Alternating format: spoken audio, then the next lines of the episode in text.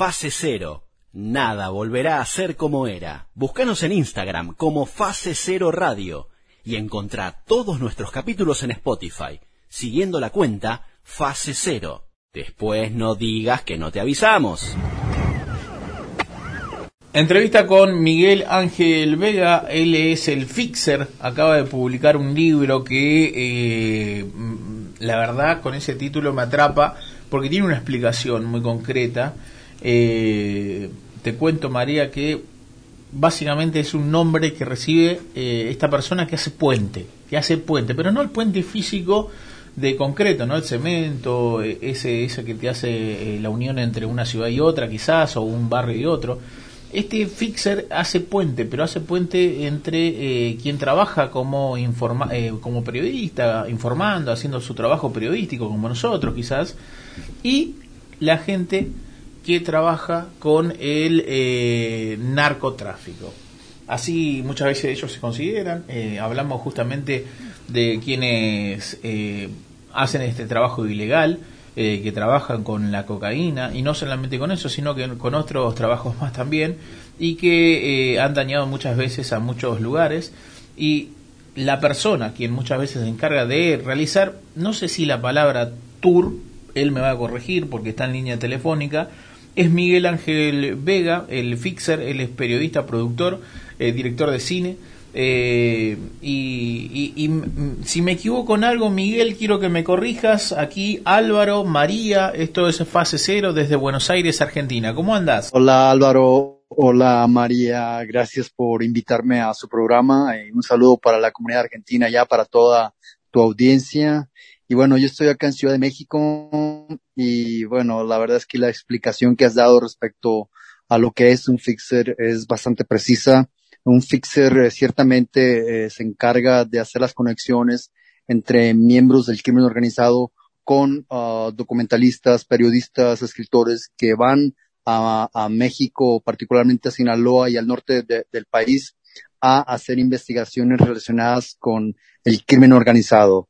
Hay dos cárteles muy poderosos en México en este momento, que son el cártel de Sinaloa y el cártel de Jalisco Nueva Generación, y acceder a ellos es ciertamente es una tarea muy difícil porque hay un, nivel de desconfianza tremendo para llegar a ellos. Y cada vez que un periodista extranjero se acerca, sea, sea este europeo sea americano, pues surgen una serie de dudas. Y esas dudas el, el, el fixer tiene que, tiene que eliminarlas, asegurándose que la gente que está yendo a hacer esta investigación no son agentes encubiertos de la DEA ni del FBI que quieren llegar a un personaje más alto dentro del organigrama criminal de la organización, sino que son personajes que están tratando periodistas que buscan documentar un hecho que está ocurriendo en nuestro tiempo y en nuestro espacio.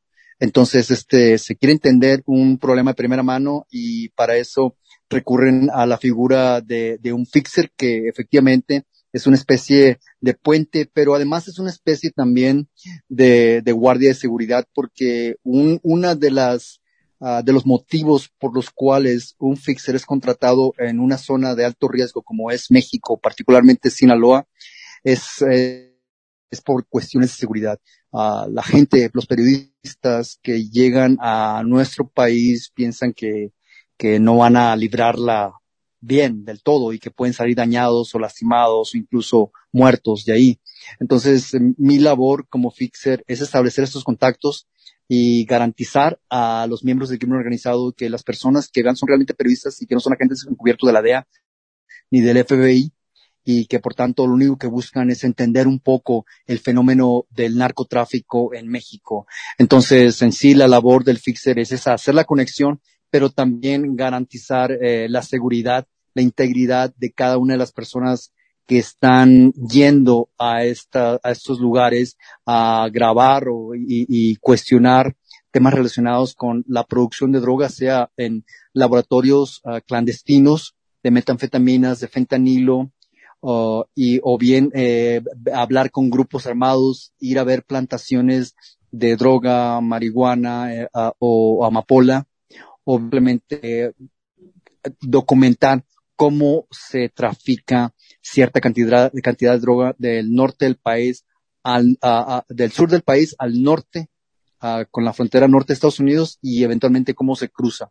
Entonces es todo un fenómeno que a mí me toca investigar y exponer y acercar a los periodistas que vienen de otros países a nuestro país, a México. Eh, nos quedamos en silencio escuchando todo el gran trabajo que, que tenés que hacer, que, que, que, se entienda, ¿no? Es como tu trabajo también, pero al mismo tiempo estás ayudando a un tercero desconocido que quizás paga por un servicio eh, a hacer su trabajo, o sea que estás trabajando casi el doble, el triple, y al mismo tiempo estás cubriendo que se lea bien la, palabra, en que estás cubriendo eh, no revelar más de lo indebido a personas desconocidas. O sea, constantemente estás en, eh, eh rodeado de preguntas. Es, ¿será o no será? ¿Estoy haciendo bien o no estoy haciendo bien? Y a todo eso, sumado el peligro de que en cualquier error perdés o podías perder tu vida. Tan simple como eso. Sí, definitivamente el trabajo de un fixer ciertamente es, es un trabajo de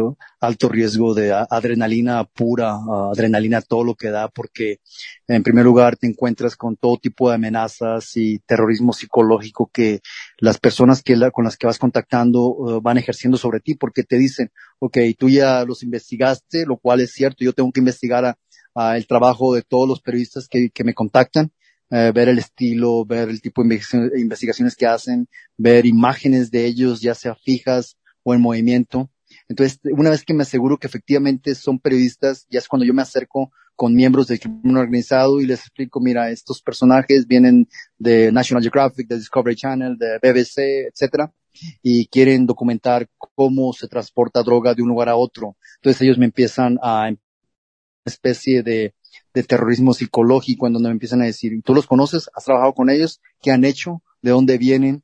Eh, ¿Cómo te contactaron? Eh, y dicen, ok, si ya los investigaste, pero si algo sale mal, si por culpa de ellos, por ejemplo, descubren nuestro laboratorio o nos descubren nuestra guarida o descubren el lugar exacto donde tenemos los campos de, de droga, etcétera, pues vamos a ir por ti, vamos a ir por tu familia. Entonces, eso, ese terrorismo psicológico siempre es, es muy fuerte, ¿no? Entonces, ahí se, a partir de ahí se van haciendo una serie de compromisos. Uh, ellos dicen, sabes qué? este, que me voy a permitir que me hagas la entrevista, pero me vas a cubrir el rostro y también vas a cambiarme el tono de la voz. Pero además de eso, tú no estás revelando mi nombre, no estás revelando el lugar donde estamos. Y, y es cuando se empieza a negociar, porque en ese momento se utiliza un alias con el que podamos identificar a la persona que estamos investigando. Uh, obviamente los nombres quedan, quedan eh, desechados. Eh, el rostro no hay forma de que lo puedas investigar y confiar también en la producción de que no va a llegar el momento en donde van a publicar el reportaje y la voz va a ser la voz real de la persona, sino que tiene, tiene que utilizarse una especie de software para tergiversar la voz. Entonces, todo este trabajo, todo este trabajo me pone a mí como, como fixer, como intermediario, como conexión, en, en una especie de, me pone sobre una cuerda floja, ¿no? Porque si de alguna manera al director o al productor se le ocurre, sabes que no hay que cambiar la voz porque esta voz es muy interesante, le da mayor veracidad al proyecto que tenemos, etcétera. O si de pronto dicen, eh, muestren en GPS, miren este lugar donde hicimos la entrevista, o bueno, no se cumple ningún tipo de acuerdo, pues el periodista que llega al territorio que yo estoy cubriendo eh, eh, se va, se va y está en algún lugar de Copenhagen, está en un lugar de París, está en un lugar de Londres, está en un lugar de, de, de, Boston, etcétera, donde sea, pero yo me quedo en el lugar lidiando con todas las, el avispero que ellos vinieron a espantar. Entonces, este, de alguna manera, uno también, yo como, yo como fixer tengo que confiar en la producción y, y tengo que hacerlos firmar una serie de acuerdos de que efectivamente ellos van a cumplir su parte, porque de otro modo yo me quedo aquí lidiando con todo el problema que, que se pueda suscitar a partir del trabajo que se está publicando. Entonces son, una serie de, de, situaciones que uno va enfrentando, este, es, es, y, y ese es solamente el inicio, porque hay situaciones que son todavía mucho peores, eh, situaciones en donde me ha tocado que estamos entrevistando a un, a un sicario, por ejemplo, de cierto grupo criminal y de pronto somos atacados, hemos sido atacados por un grupo rival. Entonces, no únicamente te cuidas de todo este aterrismo psicológico y, esta duda que va surgiendo a partir de que tú estás poniendo la confianza en la producción y estás confiando de que, ok, así como ellos confiaron en ti, en un momento también confías en ellos de que van a cumplir con su parte. Pero saliendo de todo esto, te enfrentas con la otra realidad que es estar en, ya en el campo en el campo de acción, eh, haciendo las entrevistas, haciendo, documentando la información, los accesos que te están dando. Y justo en ese momento te, te das cuenta de que apenas es el inicio, porque como te digo, si surge la situación que por aquella de malas te toca estar en medio de un ataque armado, es, espantoso. Y bueno, yo lo he vivido. Todo, y todo este tipo de, de, de accesos, por ejemplo, estos documentales que ves en Netflix, en Amazon, en, en HBO y te preguntas cómo hizo el corresponsal para meterse hasta el tuétano de una organización criminal y salir ileso. Bueno, se hizo gracias a un fixer. Entonces, de alguna manera, el libro, el fixer, eh, narra todas esas anécdotas de cómo se van abriendo este tipo de accesos para poder grabar un documental de alto riesgo y también toda la, la, la, adrenalina, toda la experiencia, todo el terrorismo psicológico que, también va enfrentando para poder sacar adelante el proyecto. Entonces, es, son, es, una, es una serie, es una reacción en cadena que se, que se va dando y, y que no termina y que es adrenalina pura. Y yo pienso que el libro trata de rescatar todo, todo esto y de alguna manera también vindicar la figura del, del fixer, porque si bien es cierto, el corresponsal es el que da la cara, antes de él ahí hubo un, un grupo de personas abriendo todos estos accesos, una especie de mercenario que se abrió paso entre las, entre estos, para lograr estos accesos. Entonces, este, y esta, y esta figura se le llama el fixer. Estamos hablando con Miguel Ángel Vega, él es eh, director de cine, productor, narra, eh, es periodista eh, en su rol de fixer. Eh, Miguel, me quiero detener antes de continuar con tu último, con, tu libro que publicaste que se llama Fixer propiamente dicho. quiero preguntarte cuándo fue que arrancó o cuándo te diste cuenta que vos eras esto, que eras el fixer, que dejabas de ser Miguel Ángel Vega, que dejaba de ser ese hombre que estaba buscando qué filmar o, o cómo ganarse el día y se convirtió netamente en el fixer. Bueno, yo, yo soy director de cine y yo había empezado un proyecto de película sobre vampiros. La película se tituló ah, Antes que amanezca y tenía un buen elenco y bueno, yo me quedé sin dinero la mitad del proyecto y necesitaba ah, fondos suficientes para poder financiarlo y terminarlo sobre todo. Y me di cuenta de que el único trabajo que me podría dar un ingreso lo suficientemente decente como para yo trabajar un par de años y juntar el dinero eh, necesario para terminar la película era trabajando como fixer. Y empecé a adentrarme en, en este oficio y en una de tantas uh, de tantas asignaciones que tocó cubrir que muchas de esas asignaciones tenían que ver con este con la inmigración, medio ambiente, con crimen organizado principalmente, porque parecía el único que tenía eh, este acceso, estas agallas, por así llamarlos, para meterse hasta el tuétano de los grupos criminales en México. Eh, en una de tantas estas asignaciones, eh, yo miré una hoja de llamado y ahí aparecía Miguel Ángel Vega y Fixer. Y a mí me gustó mucho el nombre del Fixer porque tenía un sentido fonético muy interesante y porque significaba una, no una sola cosa, sino una suma de muchos, eh, de muchas cosas que eran elementales para producir un documental en una zona de alto riesgo. Y hasta yo lo sentí que parece que sonaba como una especie de título de película o de serie de televisión. Y me encantó. Y desde entonces, este, yo me fui refiriendo a mi persona, yo te puedo arreglar esto. O sea, eh, eh, ya dijeron, ah, es el fixer. El fixer se empezó a referir a mí como fixer. Y sí, porque yo me sentía con la capacidad de arreglar todas las cosas y me volví un experto en temas de seguridad, de tal manera que yo llegaba a una zona de alto riesgo y yo ya escaneaba todo el lugar y ya me daba cuenta si había este punteros o, o halcones, que un puntero o un halcón es una persona que está de manera fija en cierto punto y está checando quién entra y quién sale, si pasa gobierno, si pasa eh, militares, si pasan un grupo rival, está reportando constantemente. Entonces yo aprendí a escanear todos estos sitios donde yo me, movía, eh, aprendí, tomé cursos para manejar uh, vehículos en zonas de alto riesgo, eh, en, en si, si es, incluso está en una persecución, aprendí eh, este, técnicas militares en el manejo de arma, defensa personal para yo estar listo porque yo sabía que en cualquier momento podía llegar esa situación en donde yo iba a necesitar ese tipo de habilidades. Entonces, este, yo continué trabajando siempre, siempre como fixer, yo encantado con el título de fixer.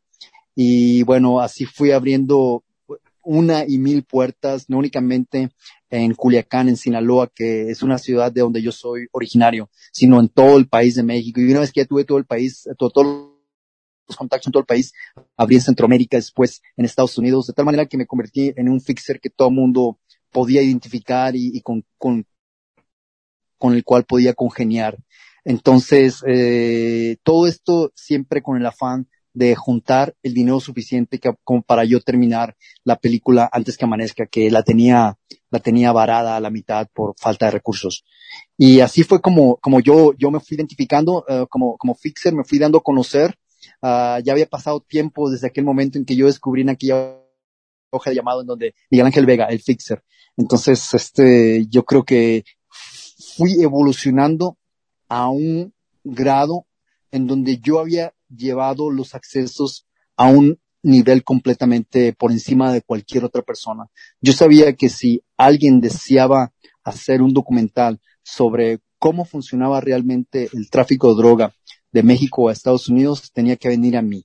Este, obviamente estaban los agentes encubiertos eh, que cooperan con el gobierno de Estados Unidos, particularmente con la DEA, pero si se trataba de una producción para un documental que estuvieran produciendo uh, reporteros uh, franceses, ingleses, eh, holandeses, daneses, americanos, eh, rusos, etcétera, tenían que venir a través de mí porque yo tenía las llaves de todas las puertas y me ha costado mucho trabajo abrir todas esas llaves, uh, todas esas puertas. Me había costado mucho trabajo y, mucha paranoia, mucho temor, mucho horror a, ser muerto en cualquier momento y pensar que la película que yo había producido iba a quedar eh, oculta, sin inconclusa, eh, olvidada en un rincón eh, de un cuarto que nunca jamás iba a ser abierto. Entonces, yo siempre tenía esa duda, ¿no? Entonces, eh, todo esto se expone en el libro El Fixer, el cual, eh, si yo tuviera que definirlo en una sola palabra, diría que es un libro muy emocionante, hay, hay, mucha adrenalina ahí, pero sobre todo es un libro muy personal y al mismo tiempo es muy honesto. Es un libro fresco que yo siento que, que va a gustar a los, uh, a los lectores eh, latinoamericanos y bueno, aquí la invitación para la audiencia argentina también para que eventualmente lo, lo lea un, un fragmento del libro y, y si le gusta, bueno, tenga la oportunidad de adquirirlo. Una pregunta, Miguel, eh, que quizás es medio una pavada, pero escuchándote pienso, eh, ¿te conectás con otras personas que cumplan el mismo rol que vos? Otros fixers, eh, intercambian experiencias quizás, eh, ¿existe eso como figura o como punto de contacto en el que se van quizás intercambiando tips. Sí, claro que sí. Hay, hay una comunidad de fixers aquí en, México. Este, hay, están en diferentes lugares. Cada vez que yo voy a trabajar, por ejemplo, al sur de México, eh, yo me tengo que conectar a través de otra persona que conoce y domina y tiene los contactos en, en ese territorio. Uh, o si voy a trabajar, por ejemplo, al noroeste o al sudeste o incluso al norte, este, a veces yo no tengo ciertos contactos y me tengo que, que apoyar en otros compañeros también fixers que operan en esos territorios y que tienen un amplio y claro conocimiento de cuál es la situación que está ocurriendo en tal o cual lugar. Entonces, sí, sí nos apoyamos. Uh, quizás uh, no convivo tanto con ellos como quisiera porque la verdad es que yo soy un tipo muy solitario y, y soy, mantengo un perfil súper bajo y durante mucho tiempo viví mucha paranoia porque yo pensaba que me estaban siguiendo y que me querían matar, entonces tenía siempre esa duda, entonces nunca revelaba dónde estaba, cuando me invitaban a un lugar nunca iba porque uh, la misma paranoia me hacía pensar que estaban detrás de mí y que en cualquier momento podían podían acabarme. Entonces, cuando mataron a un colega mío, compañero del mismo periódico, del periódico Río 12, para el cual todavía laboro, acá en Culiacán, en el 15 de mayo de 2017, Javier Valdés se llamaba. Este, yo, yo tengo una paranoia, mi paranoia crece todavía y yo estoy al, al borde de la histeria, pensando en cualquier momento van a venir por mí. Y yo miraba un carro circular cerca de mí y yo decía, este hombre es, este, en cualquier momento se deja venir hacia mí y se acabó todo. Entonces yo ya veía la muerte en cada, en cada persona que caminaba cerca de mí, en cada vehículo que cruzaba a mi lado, yo ya sentía este es el fin. Entonces mi principal temor era que me acabaran y no tener la oportunidad de, de defenderme. Entonces yo contacté a un grupo de sicarios con los que yo he trabajado en las tierras de Sinaloa y les dije, necesito un alto entrenamiento en el manejo de armas, este, necesito saber cómo operan porque vienen por mí y quiero tener la oportunidad de defenderme. Recibí el entrenamiento por parte de, los sicarios, me hice un arma y, y, anduve preparado porque ellos decían, en el momento que vengan por mí, no se van a ir limpios, me tengo que llevar a uno o dos por delante. Y así viviendo con esa paranoia, después del asesinato de mi compañero, eh, no pude, no pude soportarlo y terminé huyendo, huí para, para Estados Unidos. Me instalé en una ciudad de California y esperando que todo se calmara y yo, yo por consiguiente poder superar esa paranoia que me estaba volviendo loco. Entonces son, son e, e, es, es, esa serie de situaciones que muchas veces un fixer, como supongo yo un policía, yo nunca he sido policía, pero supongo que un policía que teme por su vida ha de, ha de vivir o, o siendo más siniestro, un, un sicario, un miembro del crimen organizado que de pronto las debe y que saben que van a ir por él en cualquier momento, bueno, la paranoia está ahí presente. Y yo la viví, y lo experiencié, ahorita después eventualmente la, la superé y me quedé a la espera de que, bueno, lo que va a pasar va a pasar y no hay nada que yo pueda hacer para, para evitarlo. Entonces, este, e, ese, es, ese, ese tipo de situaciones son las que a mí me tocaron vivir y al igual como todas esas que te he narrado, eh, está en el libro, está en el libro y te explica detalladamente cómo fue que enfrenté eh, y superé eh, esa paranoia o situaciones, por ejemplo, en donde me contactaba un, director de cine estadounidense porque quería ir a Sinaloa a trabajar un documental sobre tráfico de drogas.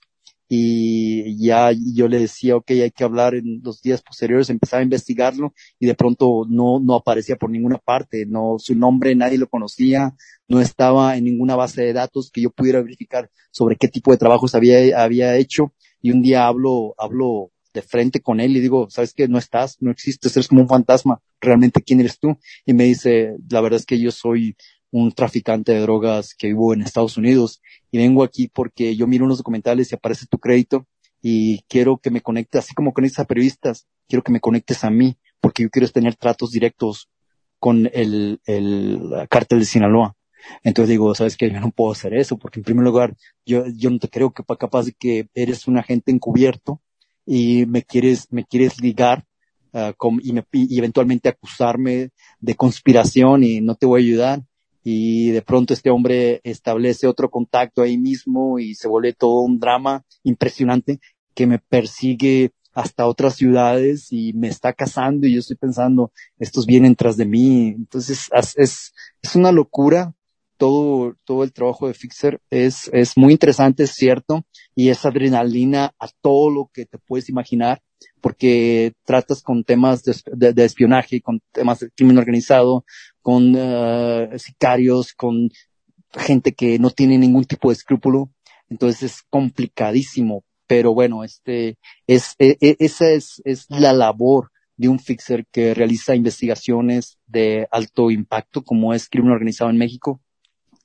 Y como te digo, eh, este, eh, esas son las anécdotas que se eh, exhiben en, en, el, en el libro, el fixer, el cual ya, ya está en librerías, en, en, en todo el país de México, no sé en Argentina la verdad, pero supongo que lo pueden encontrar en línea a través de Amazon o a través, a través de Google pero la verdad no sé si está ya en, otro país ahorita en este momento. ¿Quién te dice que después de esta entrevista, Miguel, eh, es la, quizás la, entrevista apertura para que pueda llegar tu libro aquí a, la ciudad de Buenos Aires, Argentina? Miguel, eh, me, me, quedo con eh, la imagen del Chapo Guzmán Eh, ¿Tuviste la oportunidad de entrevistarlo? ¿Pudiste hablar con él directamente? ¿Pudiste hablar con familiares?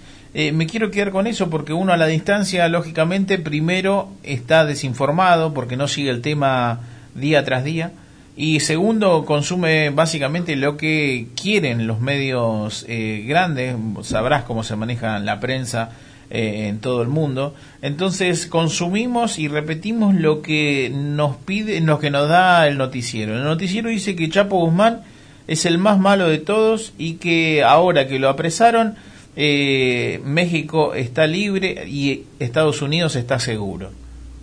¿No? Es como lo estoy haciendo muy abrupto y a propósito esta lectura eh, sobre esta figura de Chapo Guzmán, hablamos de Joaquín, eh, eh, sí, Guzmán, digo bien. Bueno, mira, respecto a eso, yo lo único que te puedo decir es que ni el Chapo Guzmán era el principal exportador de droga de México a Estados Unidos, ni tampoco era el más malo. Creo que hay, hay una figura que se está desmitificando. Ahí, este, creo que el, eh, cuando tratas con miembros del crimen organizado, obviamente hay gente, hay gente que es muy mala pero también hay gente que no es tan mala como uno, uno creía. Yo cuando recién inicié uh, trabajando como periodista, uh, para mí todos eran unas bestias, eh, eh, eran brutales, eran lo peor que se pudiera imaginar. Pero ya que empiezas a, a, interactuar con pistoleros, con gente que es allegada, en este caso al Chapo Guzmán, te das cuenta de que de que hay, hay en muchos de eh, casos en donde eh, ellos, eh, ellos se fueron, fueron involucrados, uh, hay un, hay cierto dejo de humanidad en la mayoría de ellos. Hay, yo debo, debí entender que el tráfico de drogas es ante todo un negocio. Es ilícito el negocio, ciertamente, pero al final del día es un negocio, es un grupo de personas que compran una sustancia ilícita, en este caso en Colombia, en Perú, en Bolivia, y la mueven a otro lugar, a México o a Estados Unidos, y allá la revenden. Entonces es, es un negocio sumamente lucrativo. Un kilo de cocaína en la zona cocalera, por ejemplo, de, de Colombia o de Perú o de Bolivia, te cuesta mil dólares. Y ese mismo kilo lo revendes en Nueva York a 48 mil dólares. Es, es, el nivel de ganancia es altísimo. Estamos hablando de dólares. Estamos hablando de un kilo. Ahora, si, haces la cuenta de un grupo delictivo que mueve mil kilos al mes y, y haces eh, cuánto, cuánto tu, cuánto fue el nivel de ganancia, pues estás hablando de millones. Eh, y entonces, este, pues obviamente que ciertamente no es todo, porque tienen que comprar autoridades, tienen que, que sobornar gobiernos, etcétera. Pero eh, aún así el nivel de ganancia que todos ellos tienen es impresionante.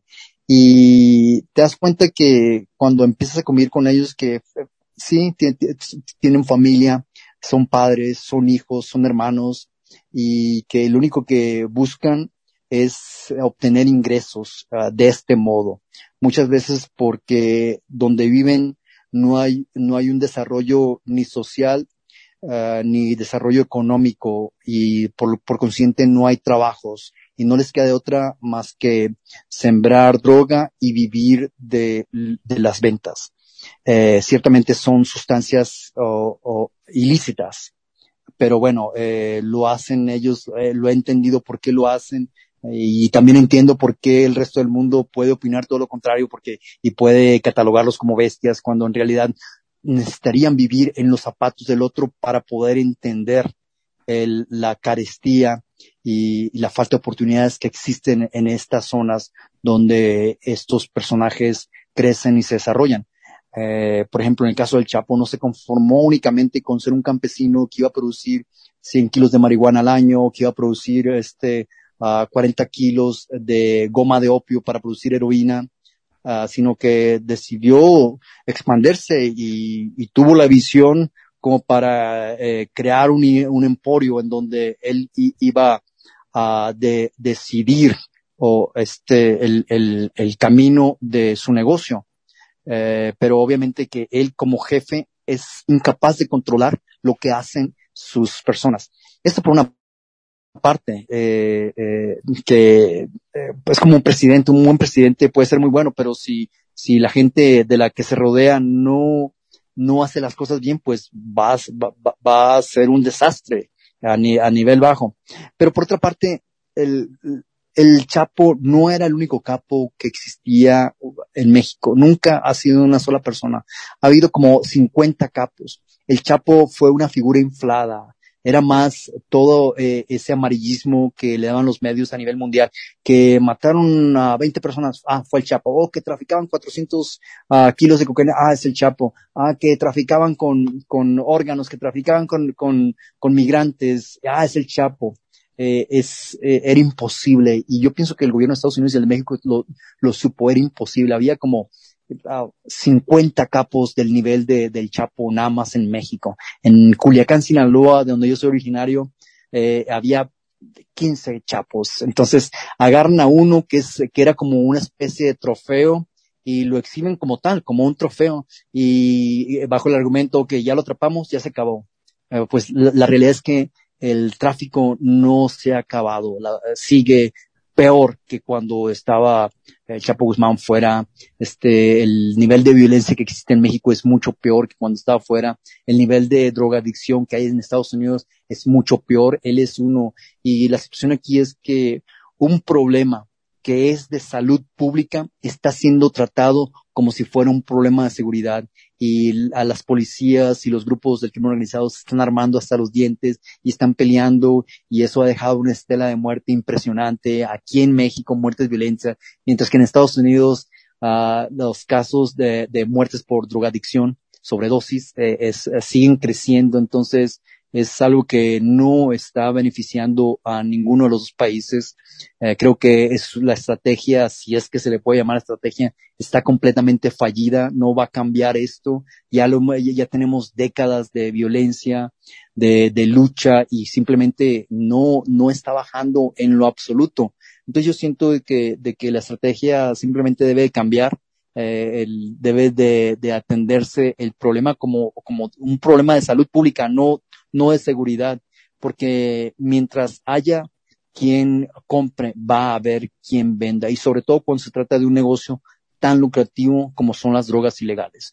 Eh, eh, no, no, no sé si realmente esto vaya a acabar algún día, pero lo, lo que sí sé es que están surgiendo muchos otros chapos más violento que el chapo que todo mundo conocía, más salvaje, y bueno, la, la, la sociedad civil que somos nosotros, eh, estamos justo en el medio y somos los que estamos viviendo este tipo de consecuencias y, y como te digo, mientras no se cambie esta, este, esta forma de acabar con el problema, yo pienso que va a seguir. Miguel, y, para ir cerrando la entrevista y, y, dejarte libre con el resto de tu día, primero agradecerte infinitas veces por, por esta charla.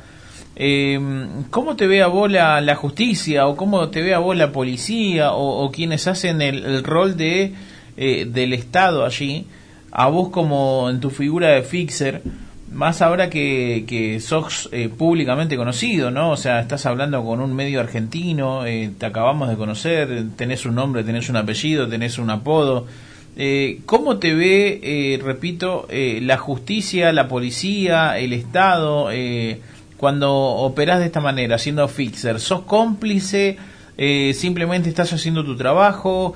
Eh, ¿Te señala como, no sé, como quizás también como un narcotraficante? ¿Cómo, es tu relación con esta figura? Bueno, yo no tengo ninguna relación eh, con el gobierno. La verdad es que ellos hasta hace poco, hasta yo, yo pienso que hasta que salió el, libre ah, el libro publicado, ellos supieron que yo existía y antes eh, me imagino que los altos mandos policíacos de Estados Unidos y de México me tenían ubicado porque ah, de alguna manera aquí, aquí no hay nada que no se sepa. no puedes hacer nada sin que se sepa. Es muy complicado eso. Y yo creo siempre he creído que mi teléfono, por ejemplo, está intervenido. Entonces, toda la, todo lo que yo digo por teléfono está grabado, pero bueno, seguramente se han cansado de escucharme porque uh, yo pienso que han, me han intervenido y han grabado cada conversación y están buscando un pequeño elemento para poder acusarme de, si no de tráfico de drogas, por lo menos de conspiración. Eh, y bueno, eh, siguen esperando, pero como yo no estoy involucrado en ningún, ningún tipo de de acceso criminal. No estoy involucrado yo con crímenes del eh, de, de, una organización criminal. no estoy, uh, no tengo ningún vínculo con ellos. Entonces yo pienso que se han cansado. Entonces, este, mi trabajo sigue siendo enteramente periodístico y mi trabajo como tal es documentar lo que, como te digo, lo que está pasando en nuestro espacio y nuestro tiempo. Ese es el, el trabajo de un periodista, investigar temas de interés social o temas que estén afectando a una sociedad y exponerlos ante la opinión pública, que es lo que yo hago. Entonces, no hay ningún elemento que las autoridades de México o de Estados Unidos pudieran utilizar en mi contra para poder acusarme de algo así. Claro que pueden hacerlo, ¿no? Por supuesto, se pueden inventar algo y si quisieran ir tras de mí, ya lo hubieran hecho, o si quieren ir tras de mí, seguramente lo van a hacer.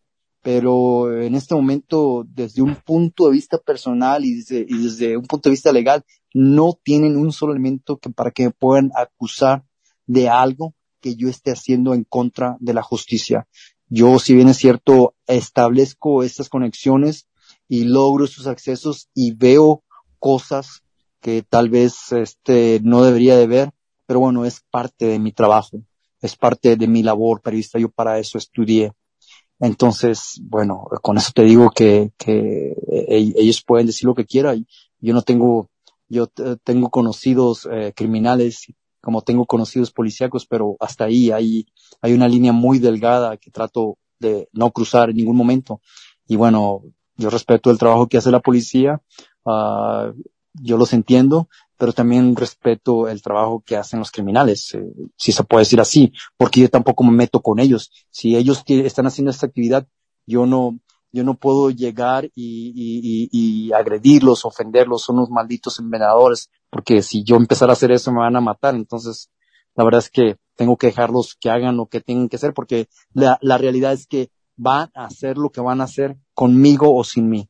Entonces, yo no, yo no soy la panacea para, para evitar eh, que se siga dando el tráfico, como no lo ha sido la DEA, como no lo ha sido el FBI, como no, no, no, no lo ha sido el ejército mexicano, la marina, como no, no lo ha sido este, hasta este momento nadie. Entonces, yo pienso que desde ese, bajo ese argumento todos estamos en paz, ¿no? Los criminales sí siguen haciendo sus trabajos, la policía sigue, sigue haciendo su trabajo, y yo como periodista sigo haciendo mi trabajo. Entonces, como que cada quien está en paz. Miguel, te queremos aprovechar, eh, te queremos agradecer por tu tiempo, por, toda esta charla.